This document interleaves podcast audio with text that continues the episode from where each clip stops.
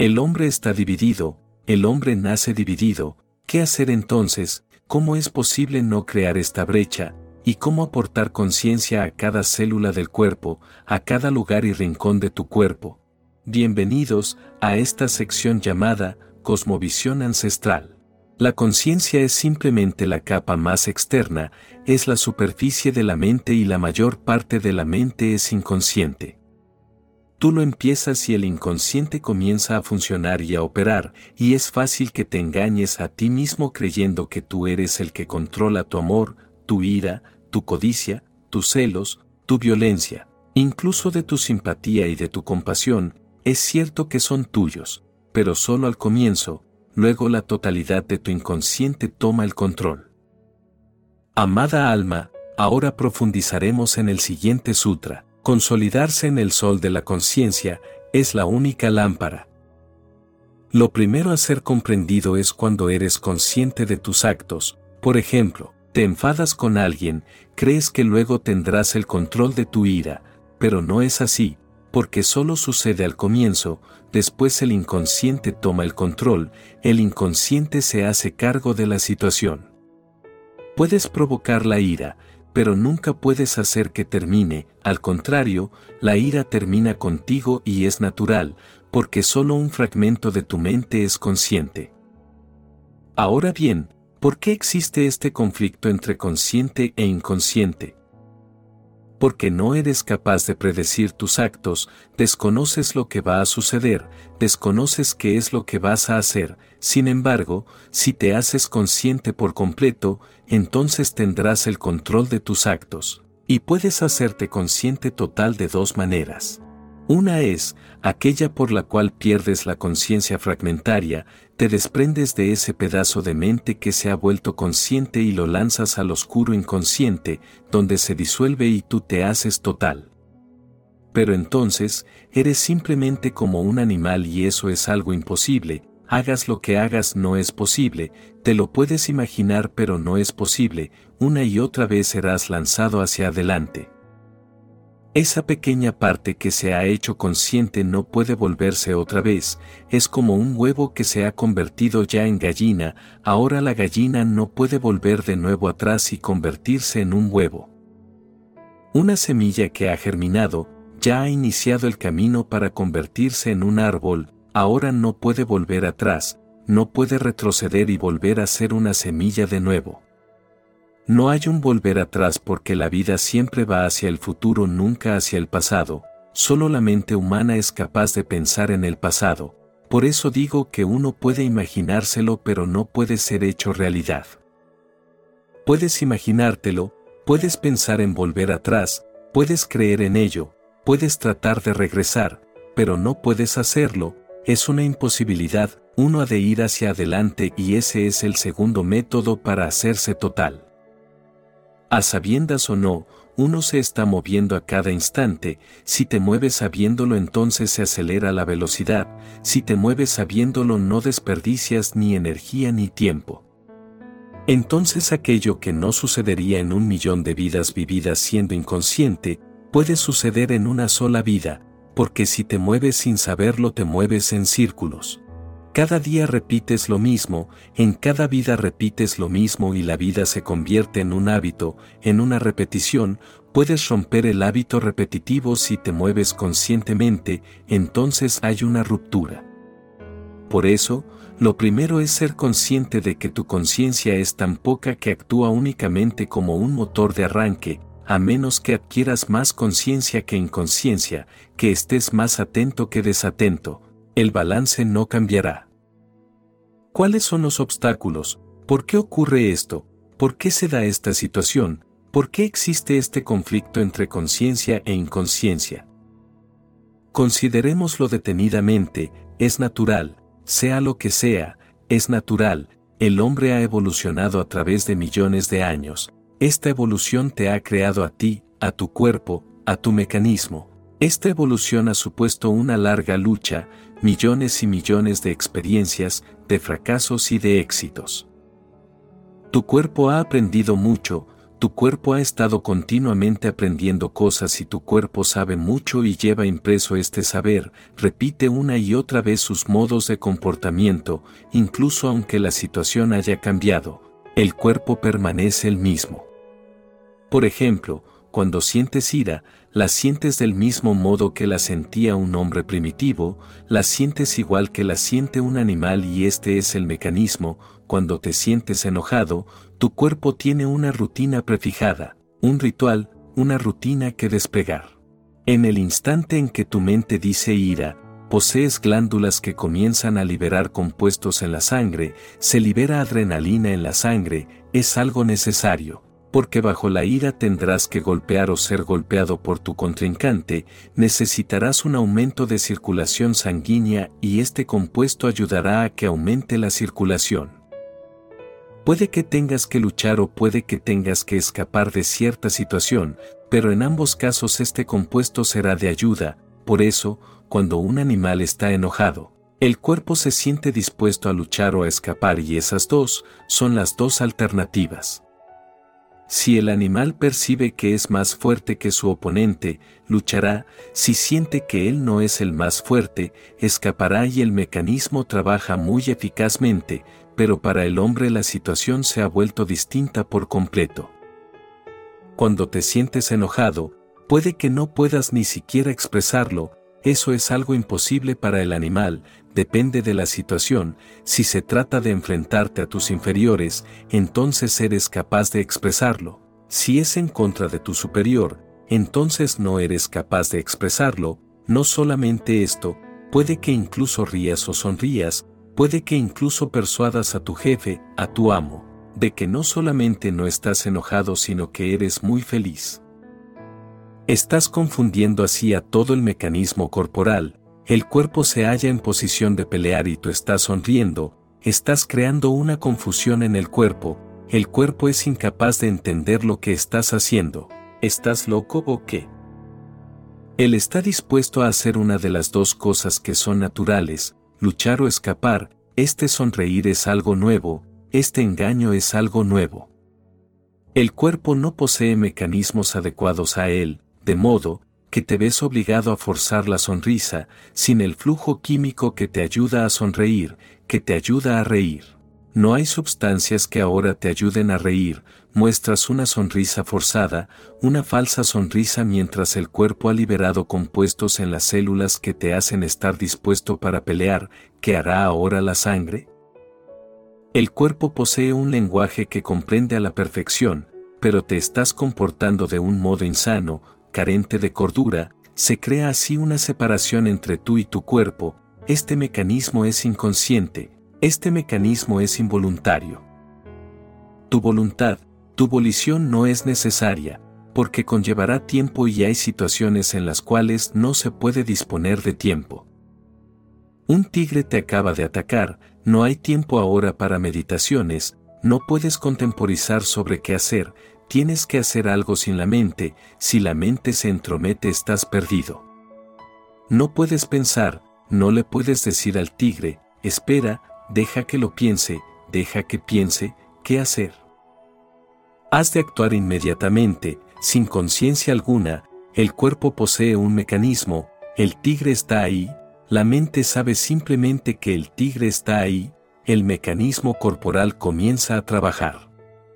El trabajo no depende de la mente, porque la mente es un trabajador lento, muy poco eficiente, no se puede confiar en ella en situaciones de emergencia, por eso el cuerpo comienza a trabajar, te sientes asustado, vas a escapar, huirás. Lo mismo ocurre cuando estás en un escenario preparado para dirigirte a una gran audiencia, no hay un tigre, pero te sientes asustado por el público. El miedo toma forma, el cuerpo es informado, esa información de que tú tienes miedo es automática, el cuerpo empieza a liberar compuestos, los mismos compuestos que liberaría si el tigre te atacara. No hay tal tigre, en realidad no hay nadie que te ataque, pero la audiencia parece que va a iniciar un ataque frontal, parece que todo el mundo tiene un talante agresivo, por eso te has asustado. Ahora el cuerpo está listo para luchar o escapar, pero las dos alternativas están descartadas, has de estar ahí y hablar, tu cuerpo empieza a transpirar aunque sea una noche fría. ¿Por qué? Porque el cuerpo está listo para correr o para luchar, la sangre circula más, se crea más calor y tú sigues ahí, así que empiezas a sudar y a continuación te sacude un ligero temblor, todo tu cuerpo empieza a temblar. Ocurre lo mismo que si arrancas un vehículo y pisas el acelerador y el freno al mismo tiempo, el motor se calentará, listo para correr y lo estás frenando simultáneamente, todo el vehículo se pondrá a temblar.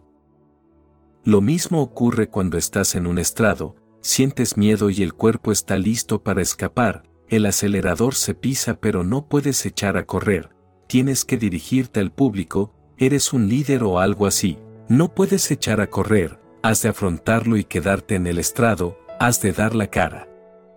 En este instante estás haciendo dos cosas simultáneamente que son auténticamente contradictorias, estás pisando el acelerador y el freno al mismo tiempo. No puedes echar a correr, pero el cuerpo está listo para hacerlo, empiezas a temblar y se genera calor, tu cuerpo se pregunta, ¿qué estás haciendo?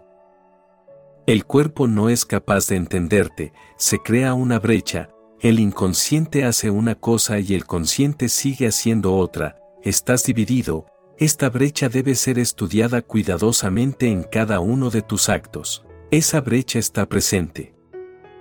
Ves una película, una película erótica, tu sexualidad es excitada, tu cuerpo está listo para explosionar en una experiencia sexual, pero solamente estás viendo una película.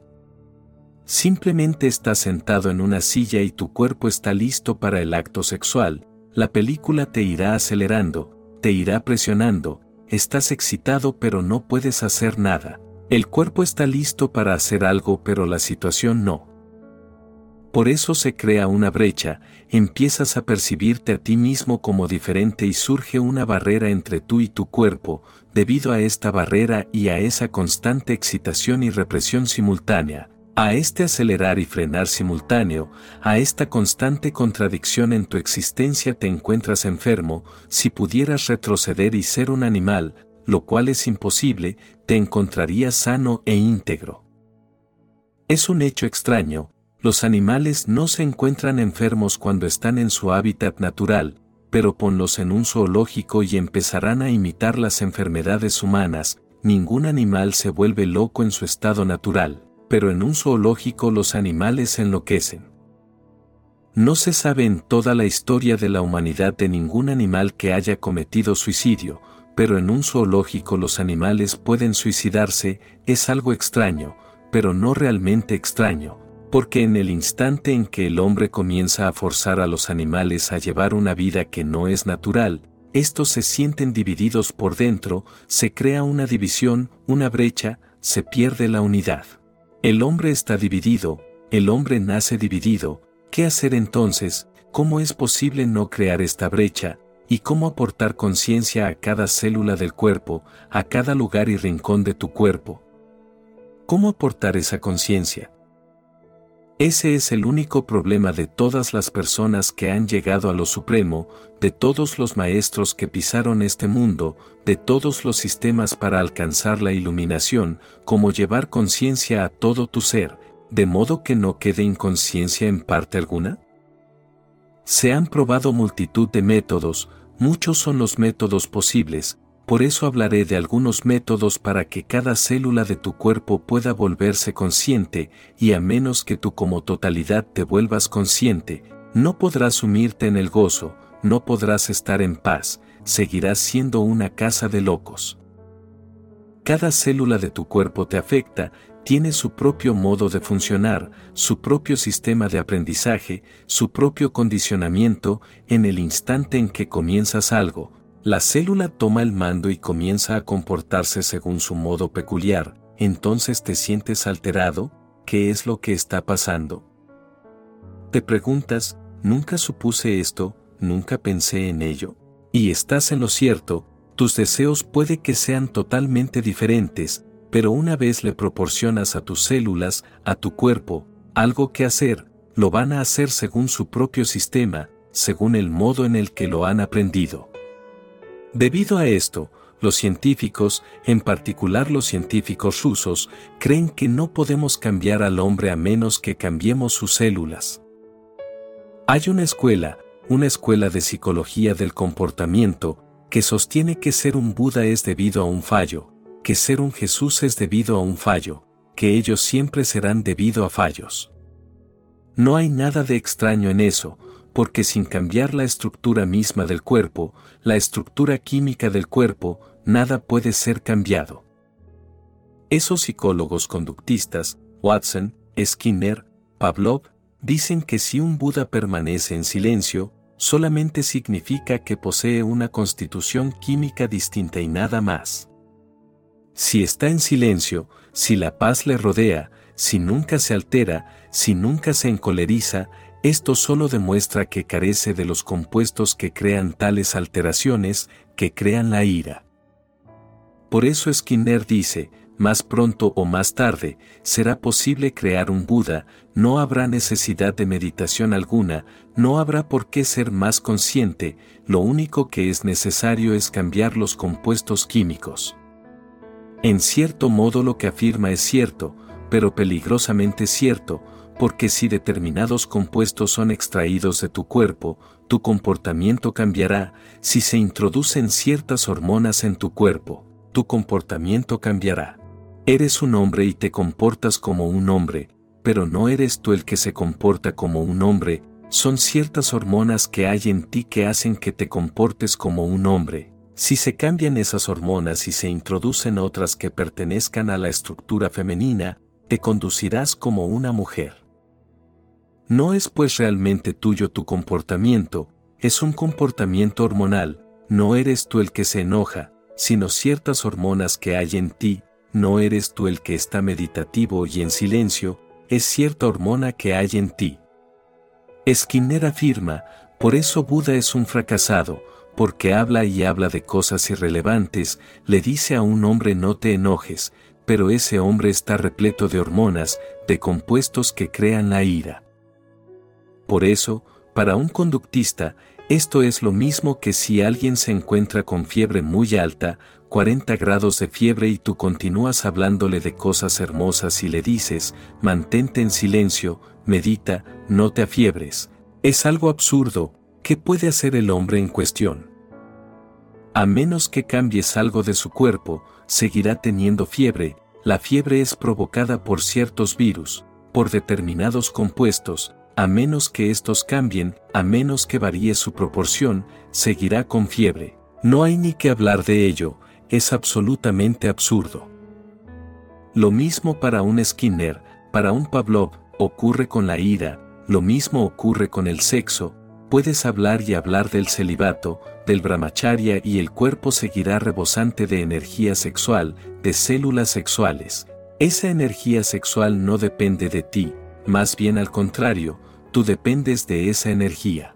Sigues hablando del brahmacharya, pero no puede ocurrir nada solamente con hablar y tienen razón en cierto modo, pero solamente en cierto modo, aciertan al decir que si cambian los compuestos químicos, si todas las células sexuales son expulsadas de tu cuerpo, no podrás sentirte sexual, pero no te convertirás en un Buda, te sentirás impotente, incapaz, carecerás de algo. Buda no carece de nada, más bien al contrario, algo nuevo ha entrado en su vida, no es que carezca de hormonas sexuales, están ahí, ¿qué es entonces lo que le ha ocurrido? Su conciencia se ha incrementado y su conciencia ha penetrado hasta en las células sexuales, las células sexuales están ahí, pero son incapaces de comportarse independientemente, a menos que el centro les ordene que actúen, no pueden actuar, permanecen inactivas. En una persona que es impotente, las células sexuales no existen, en un Buda están ahí y más potentes que en una persona corriente, más fuerte, porque no son nunca empleadas, nunca se utilizan. La energía se acumula en ellas, hierven de energía, pero la conciencia ha penetrado ahora en las células, ahora la conciencia no es solamente un punto de arranque, se ha convertido en el amo. Puede que Skinner prevalezca en un futuro próximo, puede que se convierta en una gran fuerza, tal y como Marx se convirtió en una gran fuerza para la economía externa de una sociedad.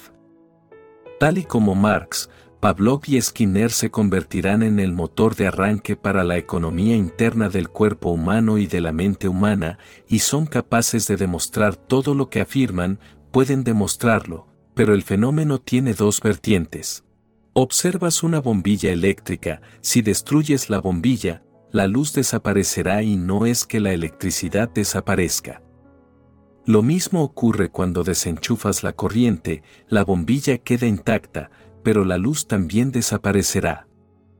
La luz puede desaparecer entonces de dos maneras. Si rompes la bombilla, seguirá habiendo electricidad, pero al no existir un medio mediante el cual pueda evidenciarse, no podrá mostrarse como luz. Si tus células sexuales son destruidas, la sexualidad seguirá estando en ti, pero sin un medio a través del cual expresarse, este es un método. Skinner ha experimentado con multitud de animales, operándoles simplemente en una glándula determinada, un perro feroz se convierte en una imitación de Buda. Se siente en silencio como si meditara, no puedes provocarle para que se enfurezca de nuevo, hagas lo que hagas te observará sin ira, no es que el perro se haya convertido en un Buda, ni que su mente interior haya desaparecido. Esto es impotencia, el medio ha desaparecido, no el deseo. Si se destruye el medio, si no existe la bombilla, puedes preguntar, ¿dónde está tu luz y dónde está tu electricidad? Está ahí, pero ahora escondida, los maestros iluminados han estado trabajando desde el otro extremo, sin intentar destruir la bombilla, eso es algo estúpido, porque si acabas con la bombilla no podrás darte cuenta de la corriente que subyace tras ella. Camina la corriente, transforma la corriente, permite que la corriente se mueva en una nueva dimensión y deja que la bombilla permanezca intacta, viva, pero sin luz. Digo que Skinner puede que prevalezca porque muestra un camino fácil, te sientes enojado, puedes ser operado de ello, te sientes sexual, puedes ser operado de ello, tus problemas serán resueltos, pero no por ti, sino por un cirujano, por alguien distinto de ti y siempre que un problema es resuelto por alguien que no eres tú, te pierdes una gran oportunidad, porque al solucionarlo creces, cuando alguien lo resuelve por ti, permaneces siendo el mismo. El problema puede ser resuelto sobre el cuerpo y dejará de haber problemas, pero tú ya no serás más un ser humano. El énfasis de mi ser está en la transformación de la conciencia y lo primero, es crear una mayor fuerza consciente en tu interior, para ayudar a que esa conciencia se expanda. Este sutra es hermoso, dice, consolidarse en el sol de la conciencia, es la única lámpara. El sol está muy, muy lejos, la luz tarda 10 minutos para viajar hasta la Tierra y la luz viaja muy rápido, 300.000 kilómetros por segundo. El sol tarda 10 minutos en llegar a la Tierra está muy, muy lejos, pero por la mañana, el sol sale y llega incluso hasta las flores de tu jardín, llegar tiene un significado distinto, solamente son los rayos los que llegan, no el sol. Por eso, si tu energía llega a convertirse en un sol, en tu centro más interior, si tu centro se convierte en un centro solar, si te vuelves consciente, consciente centralmente, si tu conciencia crece, entonces los rayos de tu conciencia alcanzarán cada parte de tu cuerpo, llegarán hasta cada célula, entonces tu conciencia penetrará cada célula de tu cuerpo.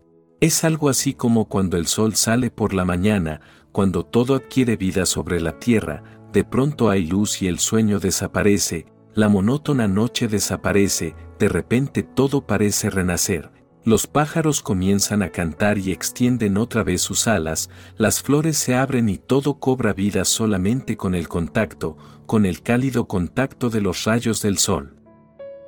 Por eso cuando posees una conciencia central, ésta comienza a llegar a cada poro, a cada rincón y a cada lugar, penetra en todas las células y posees muchas, muchas células, 70 millones en tu cuerpo. Eres una gran ciudad, una gran nación. 70 millones de células y actualmente todas ellas son inconscientes, tu conciencia nunca las ha alcanzado, crece en conciencia y cada célula será penetrada y en el instante en que tu conciencia toque las células, cambiarán, su cualidad intrínseca cambia. Un hombre está dormido, el sol sale y el hombre se despierta, es el mismo hombre que estaba durmiendo, son lo mismo, su sueño y su estado de despierto. Era un capullo cerrado, quieto y el sol ha salido y el capullo ha florecido y se ha convertido en una flor, ¿es la misma flor? Algo nuevo la ha penetrado, ha aparecido una vitalidad, una capacidad para crecer y florecer. Un pájaro estaba dormido, como muerto, como materia muerta, pero el sol se ha levantado y el pájaro ha desplegado sus alas, ¿es el mismo pájaro? Es un fenómeno distinto, algo le ha tocado y el pájaro ha cobrado vida, todo estaba en silencio y ahora todo entona una canción, la mañana es una canción. El mismo fenómeno ocurre en el interior de las células del cuerpo de un Buda, se le conoce como Buda Kaya, el cuerpo de un iluminado, de un Buda, es un cuerpo distinto, no es el mismo cuerpo que tú tienes, ni incluso el mismo que tenía Gautama antes de convertirse en un Buda. Buda está a punto de morir y alguien le pregunta, ¿te estás muriendo? ¿Dónde vas a ir cuando mueras? Buda le contestó, el cuerpo que nació, morirá, pero hay otro cuerpo, el Buda calla, el cuerpo de un Buda, el cual ni ha nacido ni puede morir. He abandonado el cuerpo que me fue dado, que se me dio a través de mis padres, así como una serpiente cambia la vieja piel cada año, yo lo he abandonado, ahora existe el cuerpo Kaya, el cuerpo del Buda. ¿Qué es lo que quiere decir esto? Tu conciencia alcanza todas las células de tu cuerpo, la cualidad intrínseca de tu ser cambia, se transmuta, porque entonces cada célula se vivifica, se vuelve consciente, se ilumina, entonces deja de haber esclavitud. Te has convertido en el amo, simplemente convirtiéndote en un centro consciente te vuelves el amo. Este sutra dice, consolidarse en el sol de la conciencia, es la única lámpara, así que, ¿por qué llevas contigo una lámpara de barro cuando acudes al templo? Mejor toma la lámpara interna, ¿y por qué quemas velas en el altar? No te servirán de nada, enciende tu lámpara interior, conviértete en un cuerpo de Buda, permite que cada una de tus células adquieran conciencia, no dejes que parte alguna de tu ser permanezca inconsciente. Los budistas han conservado algunos huesos de Buda, la gente cree que son simplemente supersticiones, no lo son, porque estos huesos no son huesos comunes, no lo son.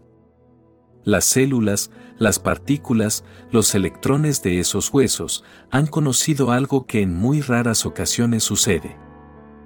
En Cachemira, en una mezquita, se conserva un pelo de Mahoma, ese no es un pelo ordinario, no es simplemente una superstición, ese pelo ha conocido algo.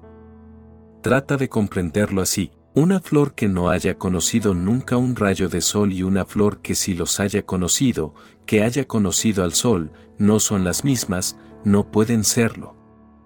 La flor que nunca ha conocido un rayo de sol, nunca ha conocido luz alguna en ella, porque ésta surge cuando el sol sale, la flor está sencillamente muerta, es una potencialidad, nunca ha conocido su propio espíritu.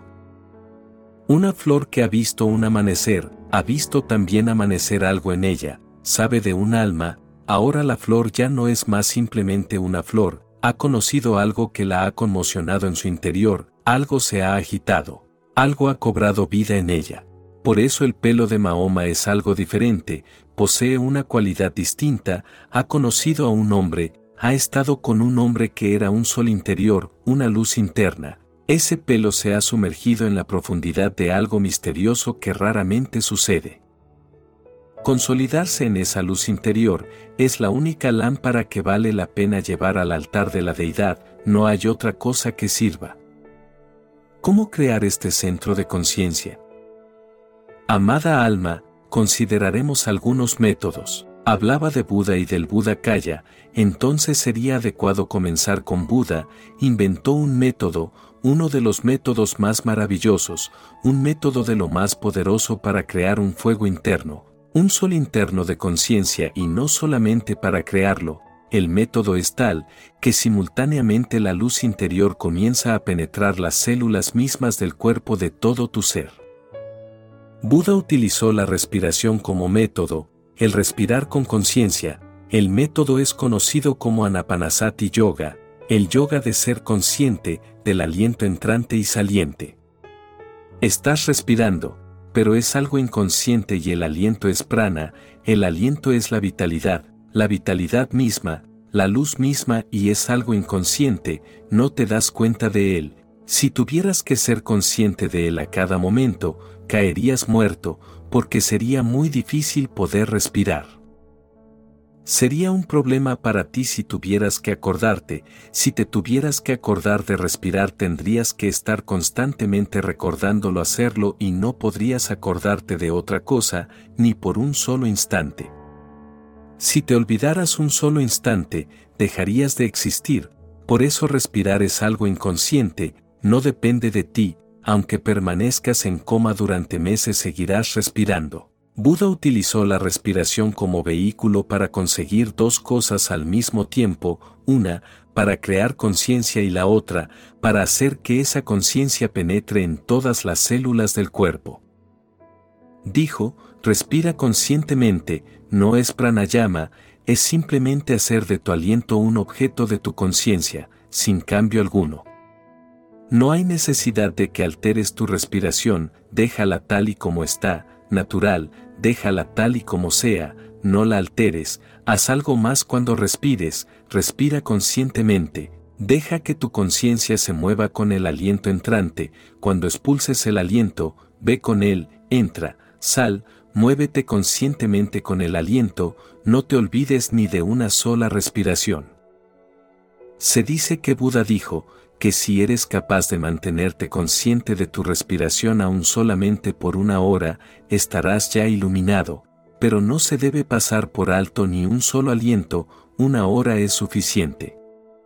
Parece tan poco, solo un pedacito de tiempo, pero no es así, cuando lo intentas, una hora de conciencia te parecerá milenio, porque por lo general no puedes ser consciente durante más de 5 a 6 segundos, y eso aún, para un hombre muy consciente. En caso contrario, te olvidarás a cada segundo, comenzarás, el aliento entrando, el aliento ya ha entrado y tú te has desplazado a alguna otra parte, de pronto te das cuenta de que el aliento está siendo expelido. El aliento ha sido expulsado y tú estabas en alguna otra parte, acompañar el aliento quiere decir que no debe ser permitido ni un solo pensamiento, porque ese pensamiento absorberá tu atención, el pensamiento te distraerá. Por eso Buda nunca dice que detengas el pensar, sino que dice que simplemente respires conscientemente y automáticamente el pensar se detendrá, no puedes hacer ambas cosas simultáneamente, pensar y respirar conscientemente. Un pensamiento llega a tu mente y absorbe tu atención, un solo pensamiento y te vuelves inconsciente de tu proceso de respiración.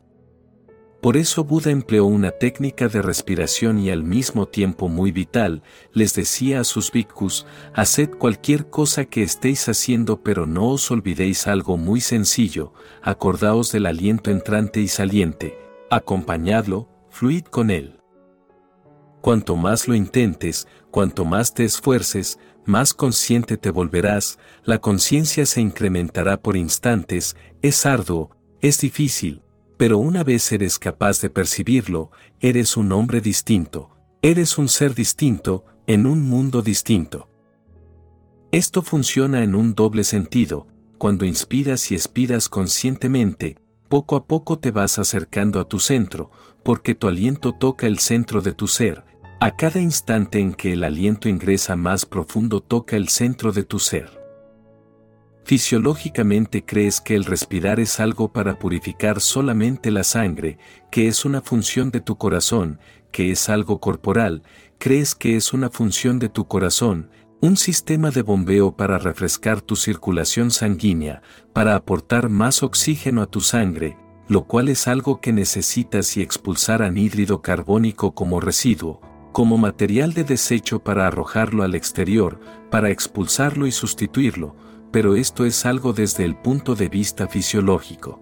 Si empiezas a ser consciente de tu aliento, poco a poco irás profundizando, yendo más allá de tu corazón y un día, empezarás a percibir un centro al lado de tu ombligo. Ese centro puede ser percibido solamente si acompañas a tu aliento continuamente, porque cuanto más te aproximas a tu centro más tiendes a perder conciencia. Eres capaz de comenzar cuando el aliento está entrando, cuando está acariciando tu nariz, puedes empezar dándote cuenta, cuanto más hacia el interior se desplace, más dificultoso será mantenerse consciente, vendrá un pensamiento, un ruido o cualquier cosa y te habrás ido. Si puedes llegar al centro mismo, cuando por un solo instante el aliento se detiene y se crea una brecha, puede darse el salto, el aliento entra, el aliento sale, entre esos dos, se da una sutil pausa, esa brecha es tu centro. Cuando acompañas al aliento, solamente entonces, después de un prolongado esfuerzo, te podrás volver consciente del intervalo, cuando no hay movimiento del aliento, cuando el aliento ni entra ni sale. Entre dos alientos surge un intervalo, una brecha, en ese intervalo estás en el centro, de modo que el aliento es empleado por Buda como un camino para acercarse más y más al centro.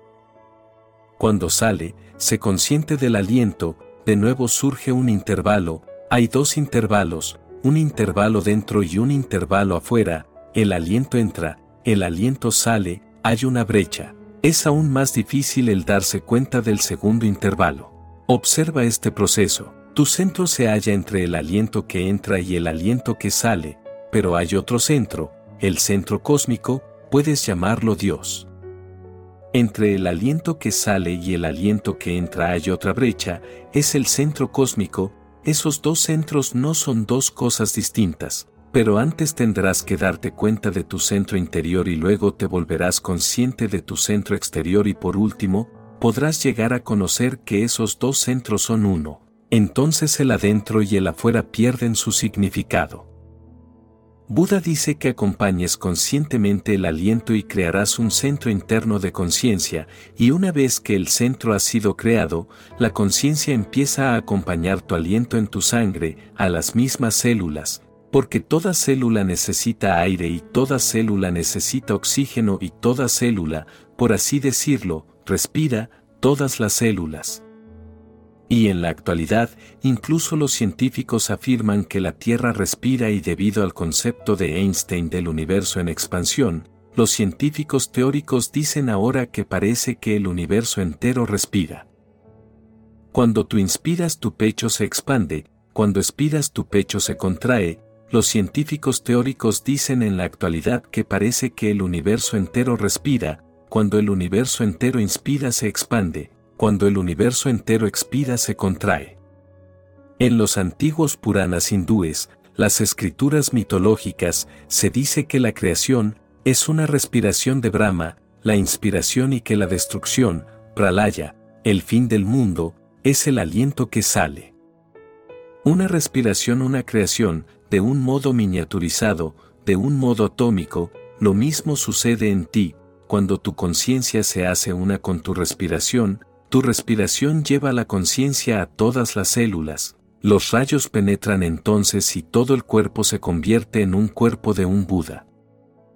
Realmente no posees un cuerpo material, posees un cuerpo de conciencia, esto es lo que quiere decir el sutra, consolidarse en el sol de la conciencia, es la única lámpara.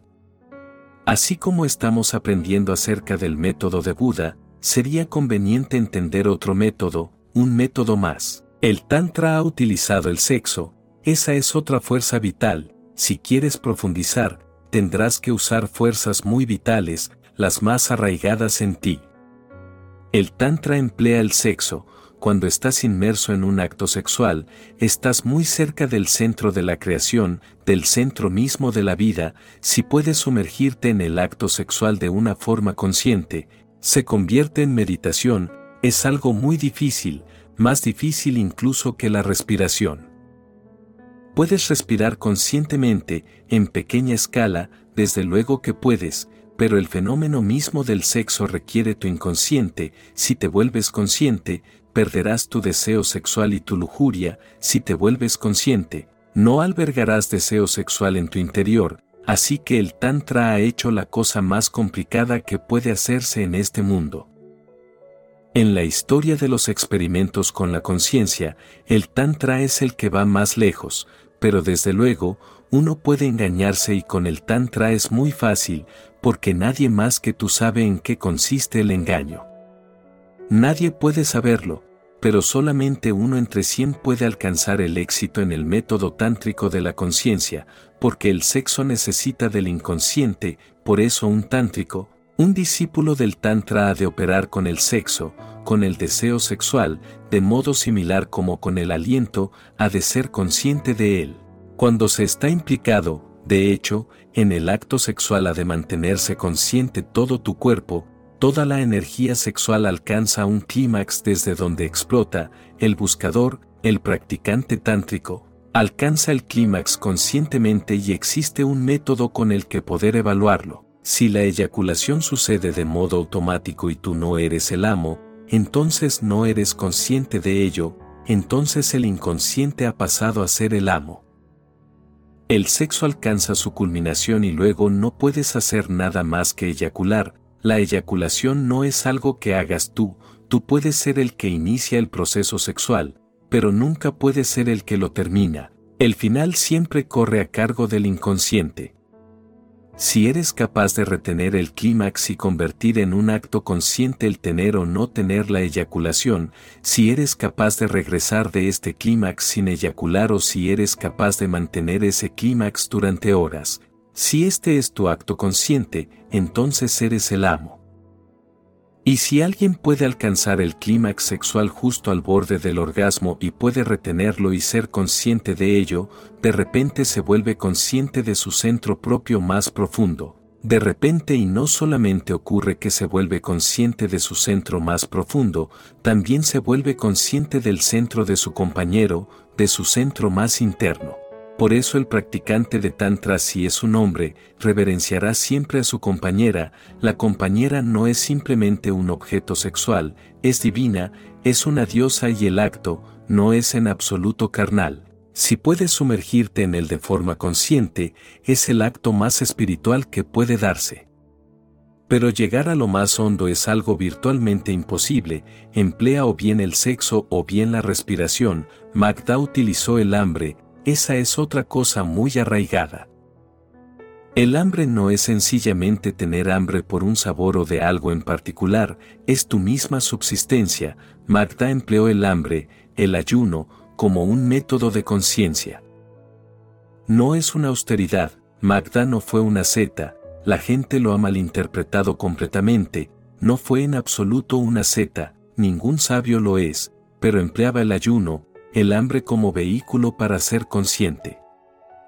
Puede que te hayas dado cuenta del hecho de que cuando tu estómago está lleno, te empiezas a sentir somnoliento, empiezas a sentirte inconsciente, quieres irte a dormir, pero cuando tienes hambre, cuando ayunas, eres incapaz de dormir incluso por la noche, das vueltas y vueltas en la cama, eres incapaz de dormir cuando ayunas, ¿por qué no puedes dormir?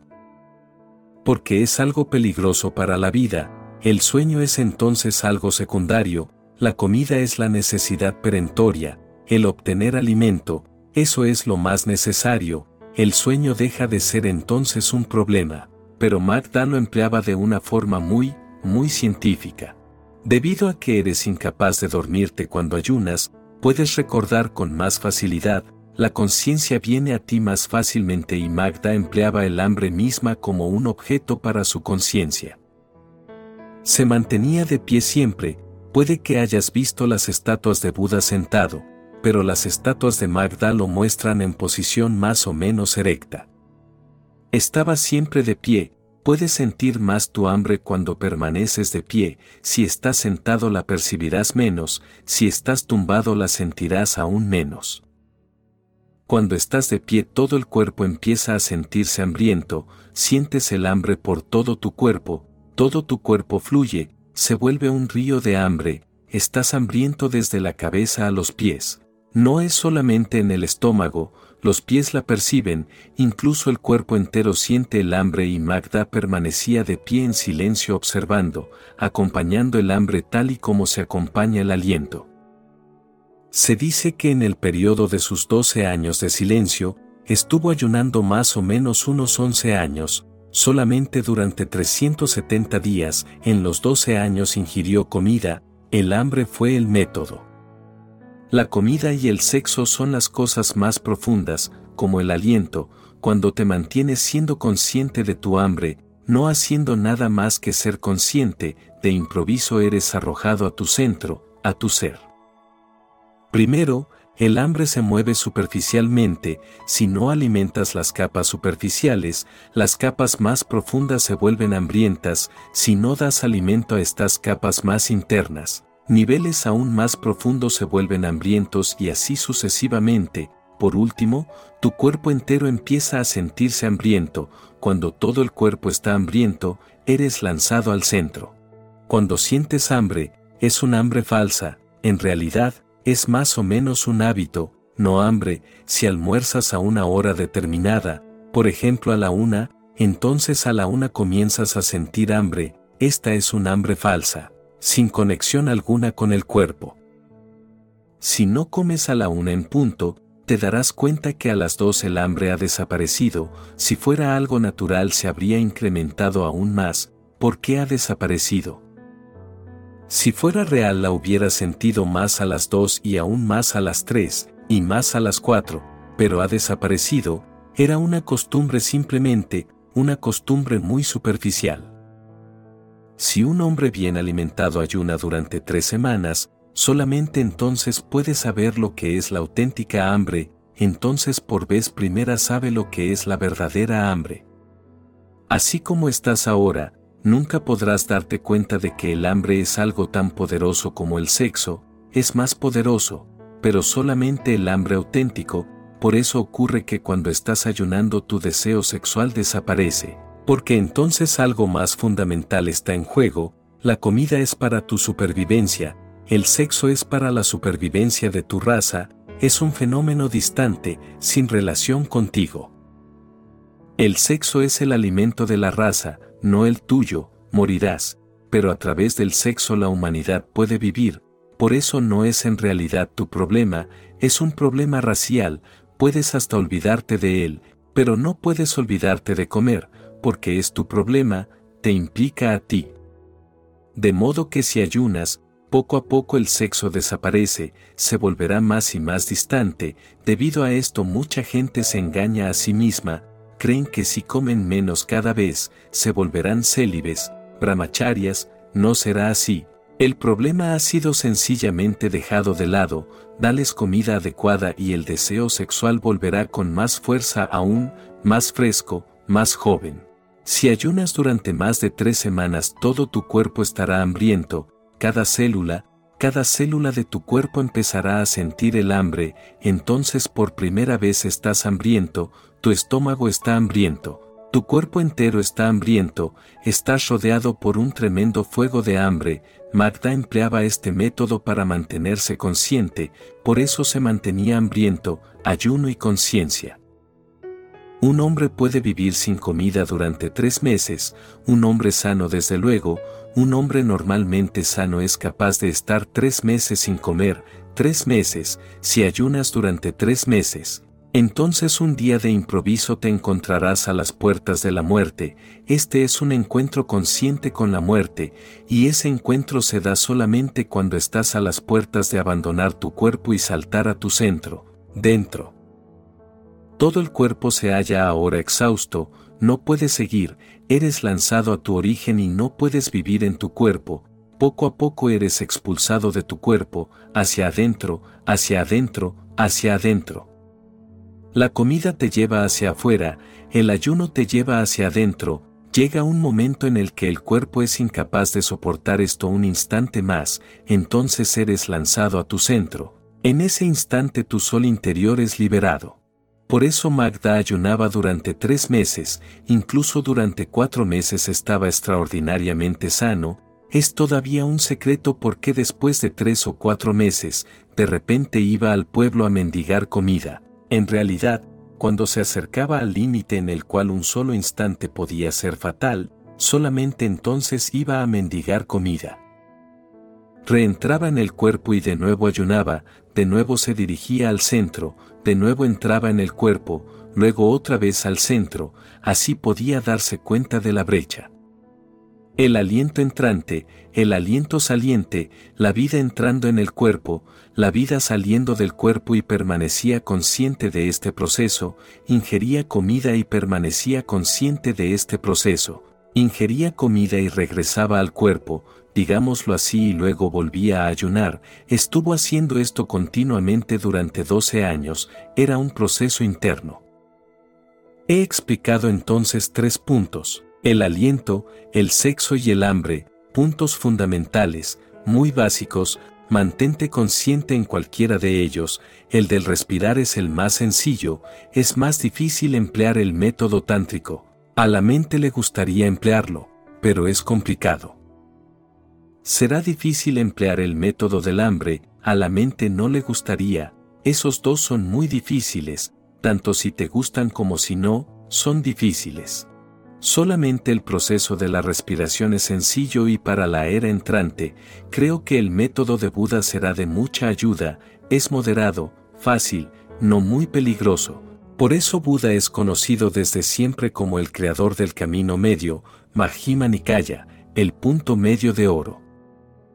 El sexo y la comida están entre esos dos, el aliento es el punto medio dorado, el centro exacto y hay muchos métodos más, con cualquier método puedes establecer esa luz interior. Una vez establecido, tu luz comienza a fluir hacia tus células corporales, todo tu mecanismo es entonces refrescado y posees un cuerpo de Buda, un cuerpo de un iluminado. Mis palabras solo son señales, para que en ti puedas encontrar tu verdad.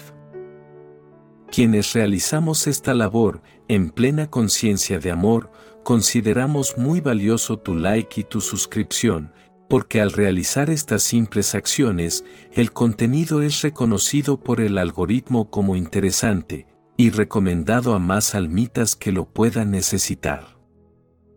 Te deseo muchas bendiciones y que encuentres la paz durante todo el camino. Mi alma saluda a tu alma,